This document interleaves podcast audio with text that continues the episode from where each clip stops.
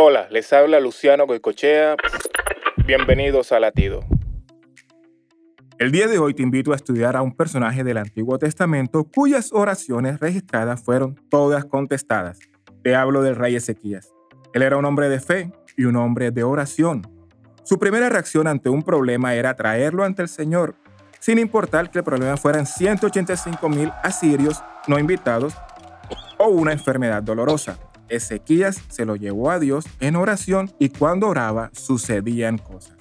La oración no es una fórmula mágica, sino una comunicación verbal con Dios.